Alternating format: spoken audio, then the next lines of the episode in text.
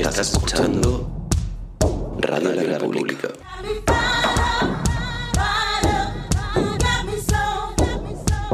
La radio para el universo.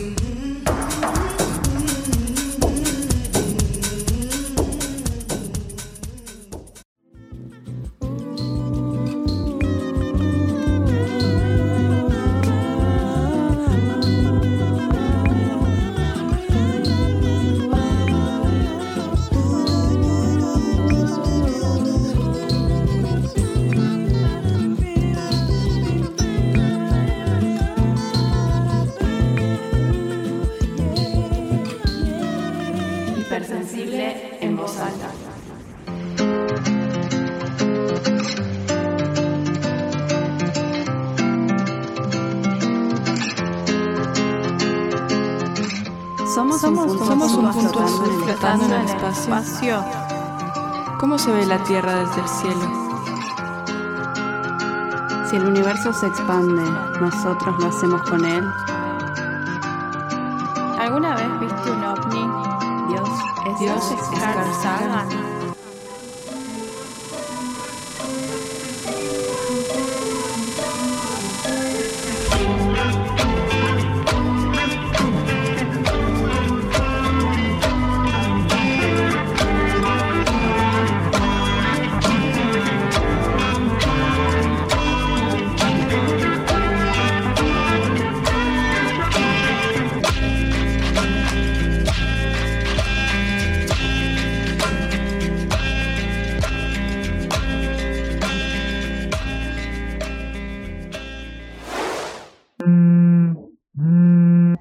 Que ayer fuimos al campo, eh, estábamos eh, preparando un fuego para hacer un asado y mm, todavía no era muy tarde, eran las siete y media, quizá de la tarde, y éramos diez amigos y amigas que fuimos a pasar el fin de semana. Y mm, resulta que estábamos preparando ese fuego y cerca de ahí está el tanque. Y de repente aparecieron unas luces eh, muy cercanas a a nosotros de colores. Las luces se iban moviendo y aparte iban cambiando de color. Prácticamente era pasar del azul al rojo, al verde, y no estaban a una altura muy, muy eh, lejana del cielo, digamos, no estaban cerca de las estrellas, no estaban a la altura de un avión, tampoco iban a la ras de la tierra, pero sí a una altura que eh, mucho más baja de lo que vuela un avión. Cuando la vimos, todos nos sorprendimos y nos eh, admiramos y quedamos como embelesados de, de esas luces tan extrañas que no tenían una explicación porque no estaban, no eran estrellas, no era un avión, no era un helicóptero, no era, eh, tampoco era algo que estuviera sobre la Tierra, pero estaba muy cercano a la Tierra y nos llamaba la atención porque estaba pasando cerca nuestro. Entonces, y lo que hicimos, todas las personas que estábamos ahí, fue empezar a gritar y a mover los brazos para que vengan. Y les gritábamos, vengan, vengan, por favor, que los queremos conocer. Y cuando empezamos a gritar y a hacer todos esos gestos, eh, la luz desapareció. Hizo como un... es como que se hubiera eh, perdido en el infinito eh, desapareció en el horizonte rápidamente, seguramente como si hubiera tomado una velocidad extrema y se hubiera eh, consumido pero en el horizonte.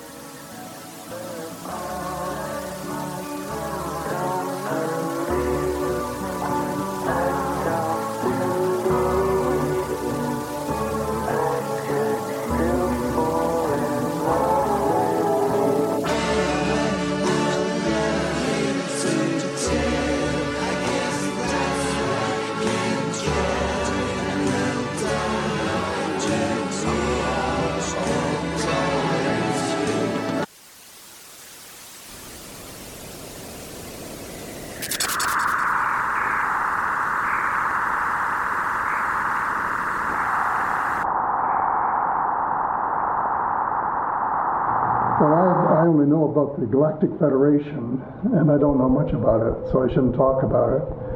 But they are concerned about what's going on in the world, and they have been working um, through individuals. corresponde a la expresión del Génesis Um, they'll pick out a few individuals and visit them, or talk to them, or talk to them telepathically, or send uh, information to them by channeling. Y su descendencia produjo más tarde todos los dioses.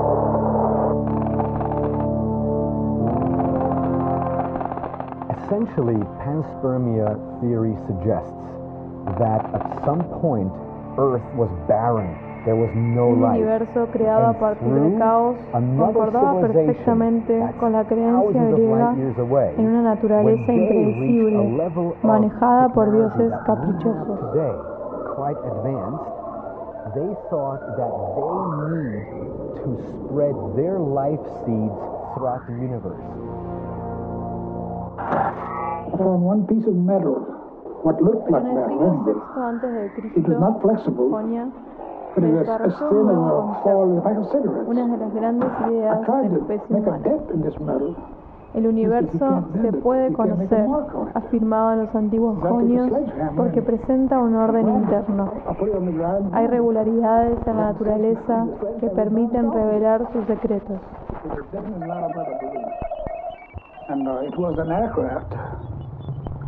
Uh, La naturaleza no es totalmente impredecible. Hay reglas a las cuales ha de obedecer necesariamente. Este carácter ordenado y admirable del universo recibió el nombre de cosmos.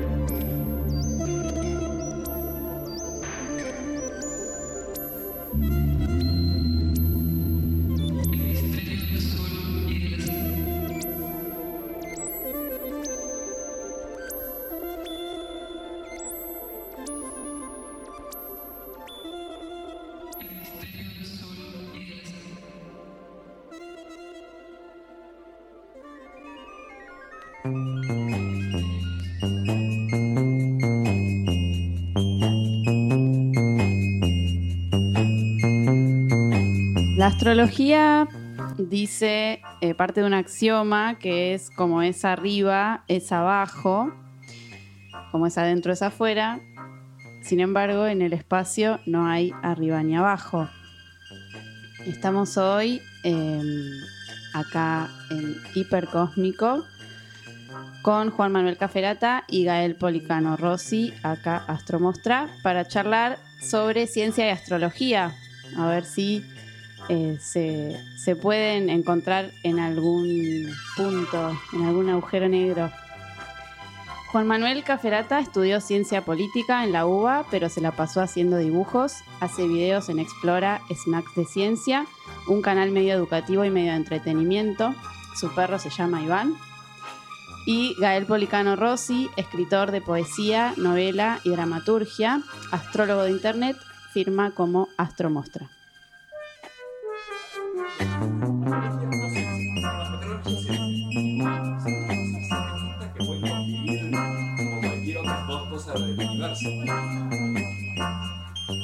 Esto está grabando. Esto ya es el show. Yo te recomiendo que pongas a grabar.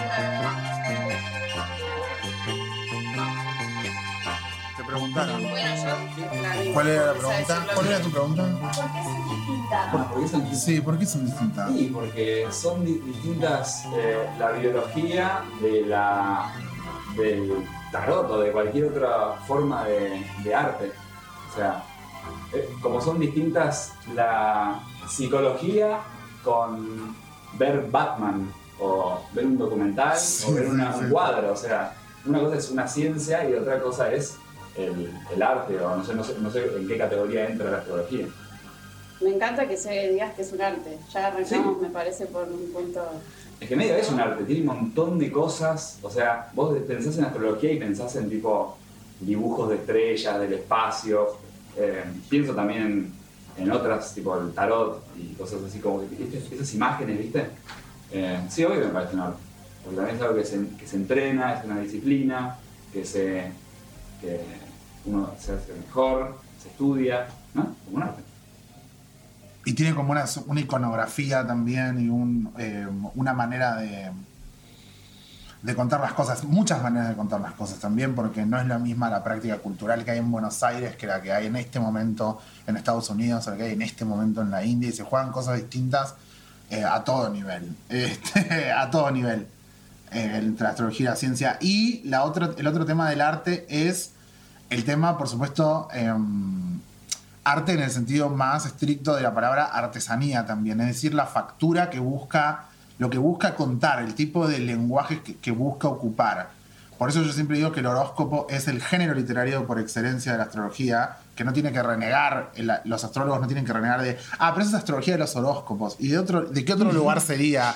¿De qué otro lugar sería astrología de los horóscopos? Que sigue estando presente en un montón de lados como práctica de consumo y deberíamos trabajar en tener horóscopos increíbles, graciosísimos o, o divertidísimos o con una factura poética eh, interesante, como quien escucha un aforismo de, de Naroskio, quien escucha un...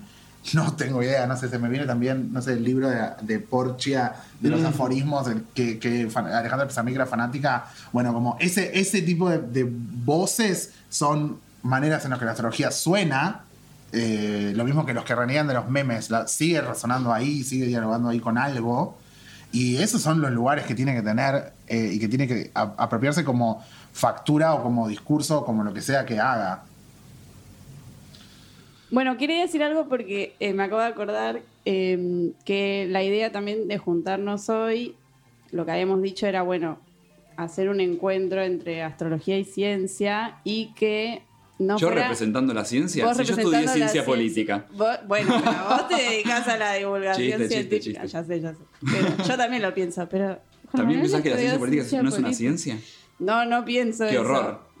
No, Qué no horror. pienso eso, no pienso eso para nada. Ah, yo lo Eh, puedo decir porque como soy politólogo, puedo hacer chistes sobre la ciencia política. Vos no podés. No, no, no voy a hacer ningún chiste, eh, aunque lo pensé. Pero lo que me di cuenta, una pavada, pero esta idea de juntarnos a charlar y que sea un encuentro entre astrología y ciencia y no un debate, y que justo acaba de entrar el sol en Libra. Ay, sí, amo. Amo. amo. Y más planetas también, ¿o no?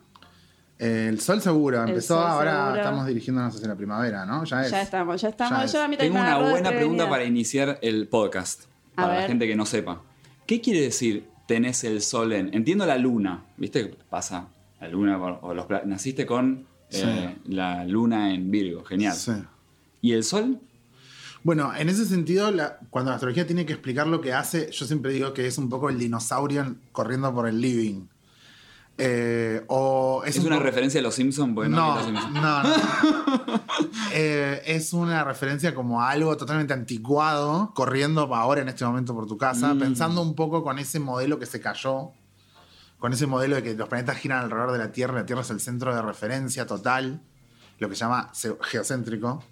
Entonces, eh, a esa relación la describen como que el Sol está pasando por los signos del zodíaco, por su movimiento Ah. aparente, por su movimiento aparente estacional general. Claro. Entonces, la persona que nace en este momento, el Sol está en un grado de esos 30 grados, que no son las constelaciones, sino son los 30 grados del zodíaco, por los que la astrología hace correr como un reloj el ascendente, que es el este por el que amanece el Sol todos los días. Claro. Claro, claro, claro. O sea que si, si ahora yo justamente soy de Libra, así que ¿Vos acabo sos de entrar, Libra? Sí. Me encanta esto, porque además para eh, ascendente Aries. Sí. ¿Y vos? Yo soy eh, Capricornio ascendente Libra. ¿Y Luna en Aries? Luna en Aries. Ay, sí. me encanta esto. Y, eh, ah, Entonces, si, si él nació, o sea, él es Libra, tenés el sol en Libra. Sí. Entonces, si tenés el ascendente en Aries es porque naciste sobre la tarde, o sea, después de las 6 de la tarde generalmente. Y lo de que tengo el sol en Libra es porque en este modelo geocéntrico. El sol está pasando por- Había por, como el un- signo de Libra. Ok, o sea, el sol estaba tipo acá y, el, y Libra estaba acá. Sí, ah, sí. ok. ¿Y, y, y cómo ¿Y hacen ¿Alguna vez cuando- viste una carta natal vos? La vi, pero no, no Ah, me está puse a estudiarla. No Las sé por qué, personas que me saben- parece fascinante, pero. Las personas que saben de navegación, cuando ven una carta natal, inmediatamente reconocen eh, Mm. la, la posición, la trigonometría interna del círculo y etcétera. Pero no existen solamente cartas redondas, existen también Esféricas. rombos o existen. ¿Existen las esféricas? Nunca vi una Podrían carta hecha ser. objeto. Nunca vi hecho una carta objeto. ¿Cómo que no? Ese es el nuevo. eh, la nueva obra de arte de la astrología. Hacer una. 3D. Sí, Cartas claro, 3D. imprimir 3D una carta astral, el dinosaurio corriendo por el living. El dinosaurio corriendo por el living. La pregunta era, eh, cuando vieron que el modelo geocéntrico no iba, ¿cómo hicieron para, o sea, qué significa? No lo abandonaron, no, nunca. Ah, no lo la abandonaron. astrología nunca abandonó ese modelo. Ah. Sigue midiendo todo en relación a, a esa, a ese modo. Y no hay como, y no, no hay como una disonancia ahí. O sea, no se podría hacer como, ah, ok, ha- hagamos este nuevo mapa viendo cómo es el, con el nuevo modelo heliocéntrico. Sí, puedes hacer un cálculo de carta heliocéntrica. Habría que hacer como una conversión, tabla de conversión. signo, y tu signo es la Tierra. No, Y tu signo es la Tierra. Sí, en astro.com No, pueden ver bueno. distintos modelos de cartas. Se puede hacer ese cálculo, se puede restituir ese, ese cálculo de muchas maneras. muy bueno. Que sería tu signo. Tengo Claro. Tierra en no sé cuál. ¿Qué quiere decir que soy de Libra con ascendente en Aries? Es el. Bueno, yo ya ahí ya puedo inferir un montón de cosas como astrólogo, soy muy. eh, eh, como que te aprendes No un me están pagando para hacer esto, así que podría tener una. eh, un montón de. ¿Cómo se llama? Empieza a hacer un, un montón de, asociaciones, ¿entendés? Sí. Porque escuchas Libra, Sol en Aries, entonces ya te imaginas el- la, la composición de lo que el astrólogo está viendo. Te imaginas una serie de cosas. Te tendría que preguntar, por ejemplo, entre otras cosas. ¿Dónde si- nací? Si siguiera con eso, dónde, en qué año y etcétera, y yo podría rápidamente formular una serie de opiniones. Pero vos ¿no? tenés una computadora en la cabeza que si yo te digo la fecha y el lugar, Sí, ¿ya sabés dónde? Más o menos. Te lo- eh, es parte del oficio del astrólogo y cuanto más años Wow. van pasando, más te lo vas aprendiendo. Wow. En algún momento no existieron efemérides ni computadoras y, y los astrólogos, las astrólogas todos en general trabajaban en la plaza, en la puerta del templo de Zeus, orientando gente, pasa- pas- paseando en círculo por la plaza y orientando gente. Si no ibas a, a uno reputado que esté tal vez en, en el palacio o en los jardines de observación, y después cómo más se consumía. Ah, se consumía mucha astrología judicial. El problema Wow. era. El problema en realidad era que ya cuando venía el astrólogo para dirimir qué estaba pasando, era todo un problema. Y después, a partir del Renacimiento, los médicos lo usaban mucho, porque no había rayos X, pero había carta natal, entonces se usó mucho. Y muchas de las cosas que tenemos problemas hoy vienen de ese momento de renacimiento y de, y de, y de reclusión de la astrología en, el, en la mano de los médicos. Muchos de los problemas que tenemos hoy todavía, que es en un camino de 3.000 años, Mm. es la mitad de su camino, más o menos. En un camino de... Bueno, no, no es la mitad de su camino, es un poquito más pasadito de, de lo que fue, digamos, bueno, el renacimiento. Un problema como por ejemplo que si vos querés pedir un turno, no sé, llamás al coso y es como llamar a una gran empresa que te meten en un... En vez de que tenés a un médico ah, que te conoce, que sabe todo. que Mucha menos práctica local y una práctica más de bajada de línea que quedó hasta el día de hoy, para mí en la astrología. Porque ahí entran todos unos re- refuerzamientos del masculino y el femenino eh, Mm. eh, culturalmente post eh, la conquista de América, culturalmente después, ¿entendés? Eh, y, en- y hay toda una relación con el otro muy diferente en esos tipos de astrólogos como William Lilly, como el otro que se me fue el nombre ahora, que es. Bla. Eh, ahora no me acuerdo original. cómo se llama, un médico, otro médico. Tengo una pregunta. Sí. Que te- se las hago a ambos. Eh, primero te pregunto a vos, Juan Manuel, para la ciencia, no sé si es muy complejo de explicar, pero si se puede hacer un pequeño resumen eh, de, de qué se trata el concepto de energía. Energía. Que, bueno, tanto Sí. en, en el lenguaje científico como para la astrología se usa esta palabra y creo que tienen significados distintos. Sí, Eh, claro, porque es una misma... pasa en, en millones de ejemplos, donde es una palabra que en un contexto se usa para una cosa y en otro contexto se usa para otra cosa. En ciencia la energía es literalmente la capacidad de realizar trabajo. O sea, es la, la, capacidad que tiene cualquier objeto de mover otra cosa. De cualquier manera, de cualquier manera, ¿cómo hago para, yo para mover algo, para hacer trabajo? Eso es energía. Después, y eso es un número. O sea, cada cosa del universo tiene un número que es la energía que tiene. Que esa energía vos la podés convertir a otra cosa para mover algo, para realizar trabajo. ¿sí? Eh, eso es la energía en la ciencia. Es un número. Pero después si vas a cualquier otro ámbito de la vida, energía quiere decir otra cosa. Por ejemplo, eh, eh, tengo, tengo, tengo mucho sueño, entonces me voy a tomar un café para tener energía, ¿no? No sé, eso se relaciona bastante con la ciencia, porque si haces un montón de cálculos, si ves tus células, si ves tu mitocondria, cuánto produce, podés llegar a un número de tipo, ah, tenés 50 joules o lo que sea. Pero uno no se refiere a eso, se refiere a, a poder, a algo que te saque de un estado, algo, bueno, que te mueva también, pero no en el mismo sentido. Y supongo que en la astrología y en, y en, ot- y en la religión y en eh, todos estos artes, eh, como, en un, como en una película o libro de ciencia ficción, eh, la energía es como un ente, como una fuerza que te, que te mueve y que te hace hacer cosas, que te hace pensar. ¿Qué opinas? A mí, me- a mí me Para dicen astro- ¿Cómo? Sí, no, que, que, perdón, que para la astrología eh, es como otra, digamos, ot- otro uso de esa palabra. Sí, a mí me dicen cada tanto, yo creo en las energías, me dicen Mm. cosas así para empezar la conversación y yo tipo, ni idea, no, sé, no tengo idea de qué, de, qué, de qué me estás hablando. A mí me hace acordar mucho a unas amigas de Palermo que yo tenía que no querían invitar nunca a una amiga que teníamos que era pobre y decían que tenía mala energía.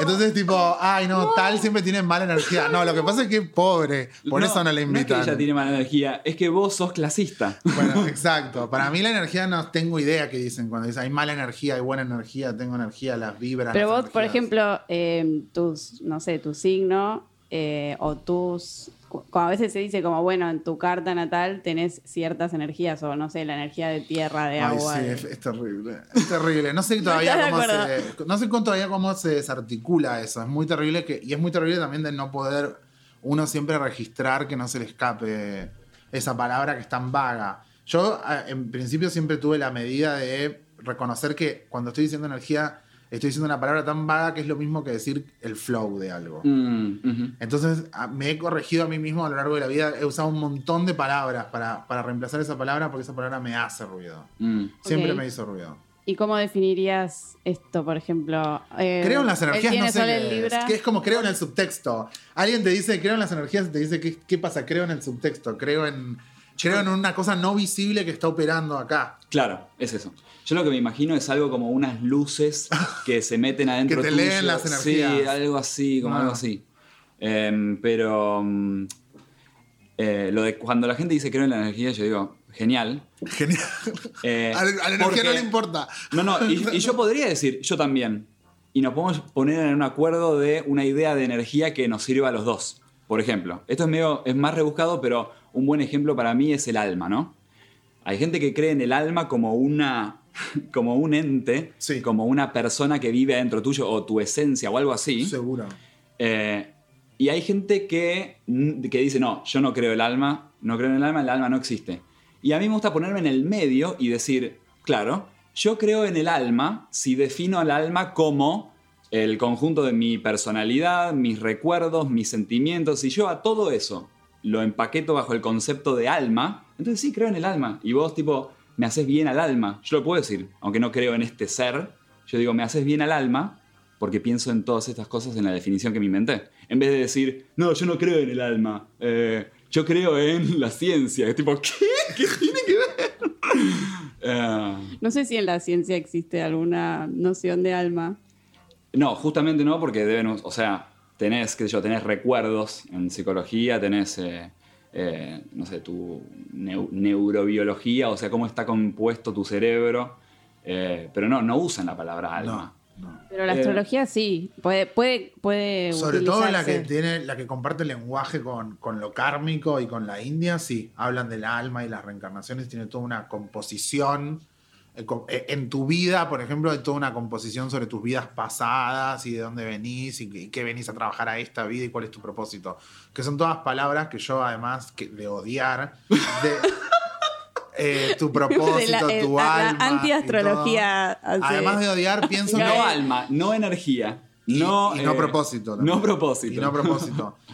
Y ahí es donde parto yo con mi punto de vista de que, sobre todo, el problema es que venga alguien a decírtelo, en realidad, ¿no? Acá la parte más importante es la parte posmoderna, ¿no? En vez de ya no importa el contenido, no importa lo que haces, Sí, sino- como este es el propósito de tu vida y lo dice tu carta natal. Sí, ¿en la página 4 de un libro, ¿de, de qué? ¿De dónde? ¿Quién? ¿Quién, se- ¿Quién es capaz hoy de decirle que el propósito de tu alma es tal?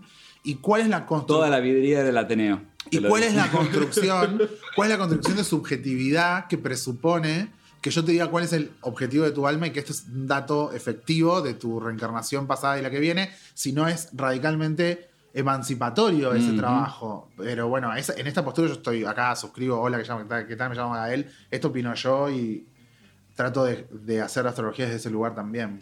Obvio, hay un montón de astrología que, que no, no es así. De hecho, creo que sos la primera persona que escucho tan como con tanto convencimiento de, de esa idea. Tengo una pregunta. Vos dijiste que había astrología. Venden mucho más libros que yo esas personas. Sí. Digo, digo, si quieren podemos decir nombres porque no estamos hablando de personas, estamos hablando no, no, de tendencias- imperios. de- tendencias. Empresas. Empresas, Empresas de pymes, astrología. pymes de astrología que te dicen el propósito de tu alma.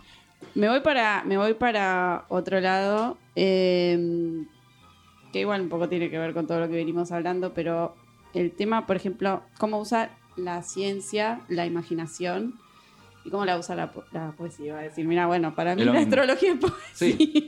sí. pero cómo la usa la astrología y cómo la usa la ciencia. digamos. poesía? No, a la imaginación. Ah. Em, antes que nada, perdón por los oyentes que, tipo, nosotros estamos gritando y de repente Sofi, bueno, ahora voy a preguntar. Y, tipo, le suben el volumen y ¡boom! Eh, la, la- ¿Cómo usa la ciencia la imaginación? Es que los, los avances en la ciencia eh, no- eh, se dan sí o sí con imaginación. Es un salto. Vos, vos tenés una, una teoría que rige algún campo de la ciencia, ¿no? Por ejemplo, la teoría de la gravedad de Newton, ¿no? En ese momento, bueno, eh, todo el mundo trabajaba sobre esa teoría, hacían cuentas, le daba bien, excelente, ¿no? Todo funcionaba. Pero había algunas cositas, algunos números que no cerraban. Y los números tienen que cerrar con la gente adentro. en este caso no. Eh, entonces algunos números no cerraban y, y nadie tenía idea cómo resolverlo dentro de ese sistema newtoniano, ¿no? Tuvo que inventarse otro sistema diferente al de Newton, un sistema completamente nuevo, que es el de la relatividad de Einstein, pero ¿entendés que son dos mundos separados? Y para que Einstein vaya de este mundo a este mundo, tuvo que hacer un salto de imaginación, pero que, te- pero que no- o sea, es imposible de concebir cómo se le ocurrió hacer ese salto. El espacio-tiempo que se curva. ¿Qué? ¿Qué? ¿Qué? ¿Qué? O sea, ¿qué droga, Einstein? ¿Qué droga estabas consumiendo cuando se te ocurrió eso? Entonces, en la ciencia, para hacer estos avances, sí o sí necesitas imaginación. Y además en el día a día, cuando estás, qué sé yo, programando algo y, y se te tiene que ocurrir una buena línea de código, y sí, necesitas imaginación. Sí, después viene la parte de comprobar, pero inicialmente tenés que tener como esa imaginación que El te llega a marco. hacer ese salto, ¿cómo lo diríamos en astrología? Me gusta, me gusta Ese eso. salto. No, yo lo que entiendo de la astrología y la imaginación es que yo entiendo un momento en el que estamos como, esto ya como civil, lo quiero decir, pero también por ende como astrólogo, en un momento de la crisis de la imaginación como, em, como, como lema de este momento en el que estamos, como una... Hace mucho, hace mucho que siento que estamos estancados en un lugar cultural de crisis de la imaginación y de lo imaginable y de lo posible. Un poco vuelvo a ir de, vue- de vuelta a Mark Fisher con Es más fácil pensar el fin del mundo que el fin del capitalismo. En- de- de- de- es más, hasta creo que todas las películas catástrofes de los últimos 20 años son gestionar la crisis de la imaginación Sí, objetivamente. sí, literalmente, literalmente. y el resultado es hoy eh, la colapsología, por ejemplo, ¿no? La, rama colapsología, digamos, ¿no? Que de- los invito a que busquen de Me qué encanta. se trata. Eh, que es ocuparse de pensar Muy bueno. las cosas así. En nuestro próximo episodio. Mm. Colapsología se los dejo a, a- servida, pero la- esa es la parte más importante. Y con respecto a lo otro, Hay un estancamiento, decís. sí, yo pienso que sí. Yo pienso que Bueno, sí. la ciencia también. Lo siente, ¿no? Bueno, ¿sabes quién fue para mí la primera disciplina que lo demostró antes que nadie, que creo que es la, la- la pionera de todo esto? La danza contemporánea. Fue la primera que llevó al cuerpo algo que va a ser toda la posmodernidad eh, mostrando su muerte de la imaginación, su fin de la imaginación, su problema de cómo estaba concebida la imaginación hasta ese momento. Estoy pensando especialmente en Pina Bausch Mm. en ese hartazgo, en ese cansancio. Y lo seguí viendo durante 20 años en la escena porteña también, de danza contemporánea. Pienso en un montón de artistas que trabajan con esa. Con, con todo el, además el recurso que implica sobre la crisis de la imaginación. Pienso en esta genia, ay, por favor decime el nombre, ¿cómo se llama? Esta coreógrafa 1, la de. Que le hicieron la retrospectiva. Leticia Mansur. Pienso en la obra, eh, creo que. Mansur. Masur, Leticia Masur. Mansur no es otra persona. No, Mansur es no. Mansur. nuestro nuevo flamante jefe de gabinete. Mansurdo, eh, el Mansurdo. Eh, Leticia Mansur, pienso que estamos en ese nivel de, de cosas. ¿Y cómo trabaja la astrología con eso? Y la astrología trabaja con eso cuando sobre todo quiere salir a salvar la angustia de, la, de, lo, de lo impredecible. Entonces, bueno, ¿y este año cómo me va a ir? ¿Y qué me va a pasar? ¿Y cuándo se termina? ¿Y qué va a pasar? Como que sale a invocar eso como. Ojo que los politólogos también son así. Bueno, eh, Horacio Banega, le mando un beso. Yo te lo tengo grabado que habla en un video de. No, no puedo decir esto. No, edítenlo, no, no lo puedo decir. No lo puedo decir. Bueno, los politólogos. el chiste tuyo. Eh, lo puede- Del estancamiento hay algo muy zarpado de la ciencia, que es algo que me parece muy, muy flashero y que todo el mundo lo debería saber así. Tipo, si yo te pregunto algo de la ciencia, decime cualquier cosa, esto que te voy a decir ahora. ¿Sí? Bueno. Física cuántica. Uh. Otro tema. Otro, abrimos otro- un, capítulo. La física cuántica es una teoría de la ciencia que explica qué pasa a nivel atómico, ¿sí? al nivel de lo más chiquito. Esa teoría surgió en los principios siglo XX ¿sí? y nos explica a la perfección qué pasa con los átomos y con las moléculas muy chiquititas. ¿sí? Bien. Antes de eso estaba el electromagnetismo que después eh, como que culminó en la física cuántica, que también es otra forma de entender el mundo completamente distinta a lo que era antes. ¿sí? Tipo, ¿qué? Las cosas son ondas. No puede ser, si yo lo puedo tocar. Son ondas. Sí, son ondas. Eso es física cuántica. Eh, la física cuántica explica lo muy chiquitito. La relatividad de Newton explica lo muy grande, con ecuaciones. ¿sí? Si yo le digo a, a la física cuántica, che, explícame esta mesa, ellos te escriben una ecuación larguísima y te dicen, mira, esto es la mesa. Y te dan una ecuación larguísima. Eh, si vos le decís a Einstein, che, explícame eh, eh, ese planeta, o algo muy grande, Einstein te dice, mira, acá tenés las ecuaciones, mira, este, este planeta va a girar, bla, bla, bla, etc. Entonces, tenés dos ecuaciones distintas para distintas cosas. Lo muy chico, lo muy, muy, muy chiquito, y lo muy, muy grande, ¿sí? Si este, la física cuántica, le quiere preguntar algo sobre el planeta, a la relatividad, no sabe cómo ni siquiera. No sabe cómo hacer la pregunta porque se hablan en dos idiomas distintos. Lo mismo la relatividad con la física cuántica. Son dos cosas completamente distintas. Entonces, la gran búsqueda y el estancamiento que hay de la ciencia está desde ese momento en que tenés eh, dos teorías que explican el universo, pero de manera muy distinta y no conciliada. O sea, ellos no pueden explicar esto y estos no pueden explicar ello. Y lo que la ciencia quiere, o hacia esto se trabaja, o sea, ahora estamos en eso, ¿entendés? Estamos en ese impas. No sabemos qué hacer, es una tensión. Con Gael te estamos mirando. Estoy mirando muy entusiasmado. muy Esas dos teorías, compenetradas. no es que esas dos teorías andan mal, no, las dos teorías funcionan a la perfección, o sea, están hiper comprobadas que esta teoría explica lo muy chiquito perfectamente y esta teoría explica lo muy grande perfecto, o sea, perfectamente, no, todavía no reprobaron ni un examen, ni uno.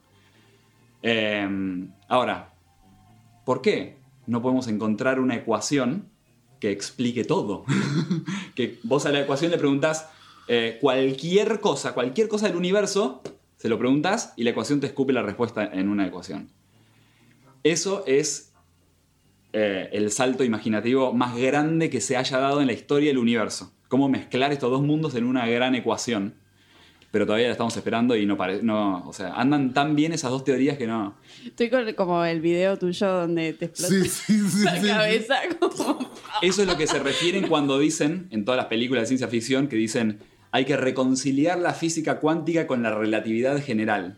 Es eso. Es encontrar una ecuación que pueda eh, explicar estos dos mundos. Que pueda.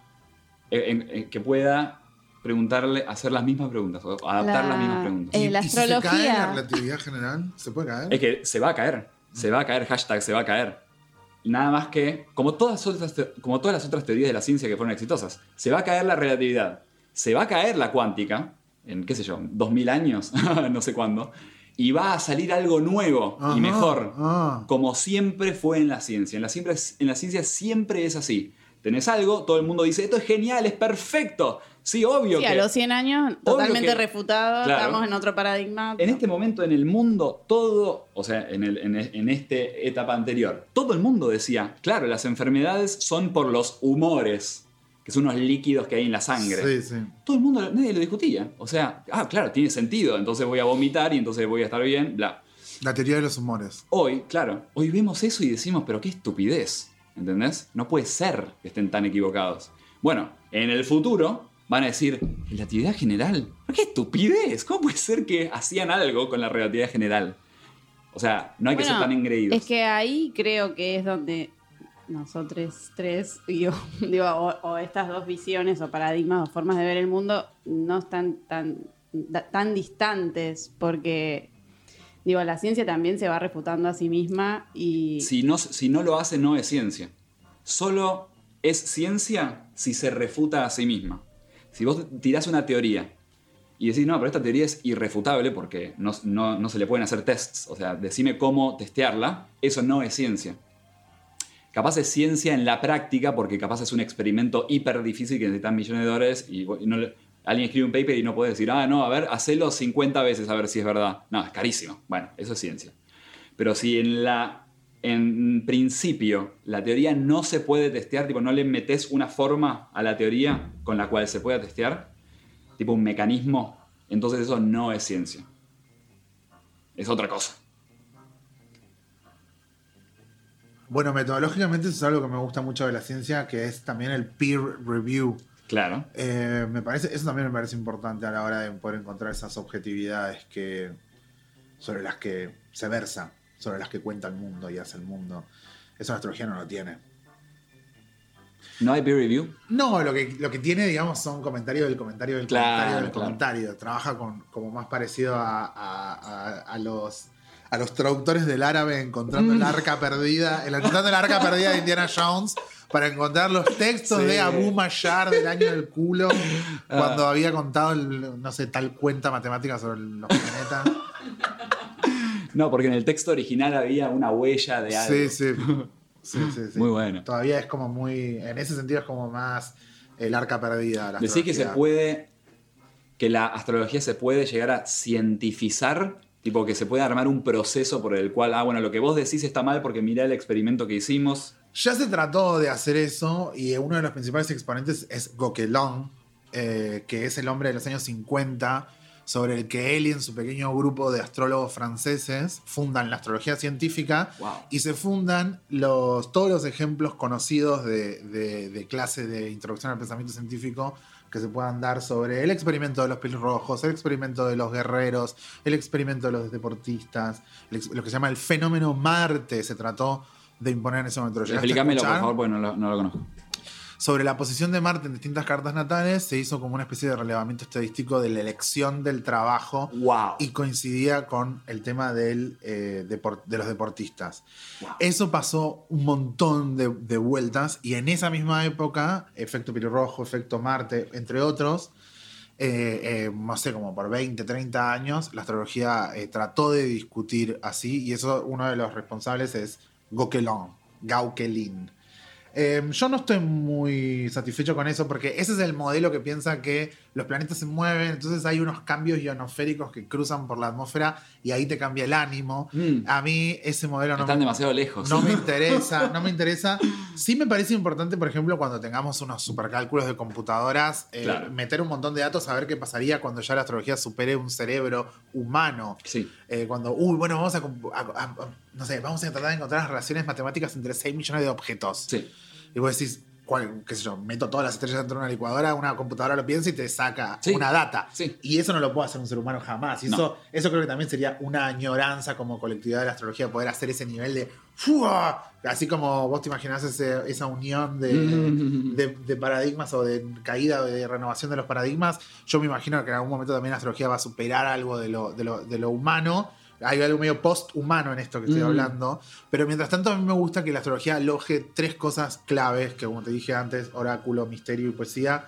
Tres cosas claves, digamos, de significación y de relación con la incertidumbre. Oráculo, misterio y poesía. Eso, Sí, quiero, muy bueno. quiero, perdón, ir cerrando y quedarme, me gustó, con tres palabras tuyas, oráculo, misterio y poesía. Sí, esas tres palabras son para mí, que es como oír un designio, ver un designio y una sensación restituyente, emancipatoria, que no te atrapa, que no te captura, que no es funesto, sino que sea estimulante para la imaginación de alguien como Tres mucho. palabras tuyas ¿Tres palabras mías? Sí. Eh, de lo que estuvimos hablando o para la ciencia. Sí. A ver, eh, no vale porque esas ya estaban. Em, conocimiento.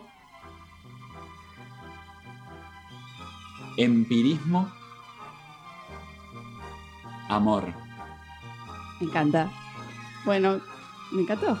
Creo que con esto tenemos, bueno, un montón. Eh, muchas gracias. Me dejaron con la cabeza explotada. ¿Te dejé con malas energías? No, buenísimas. buenísimas. Hay buena energía en el las- estudio. ahora Hay las- buena energía. Hay buenas energías. Ahora las voy a las voy a ir procesando. Bueno, gracias por participar de este podcast de Hipersensible.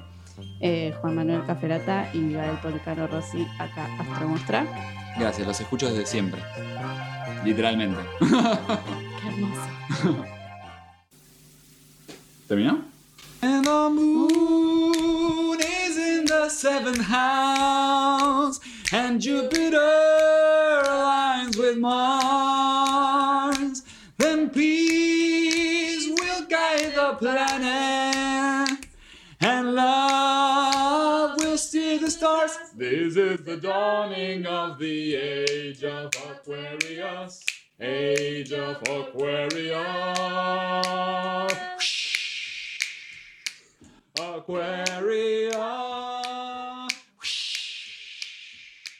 Aquarius.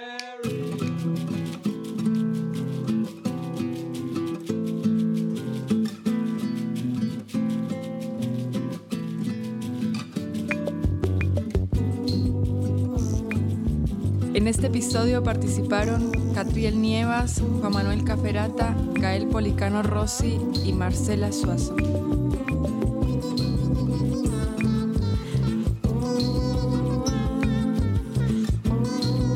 Fue Hipersensible en la República.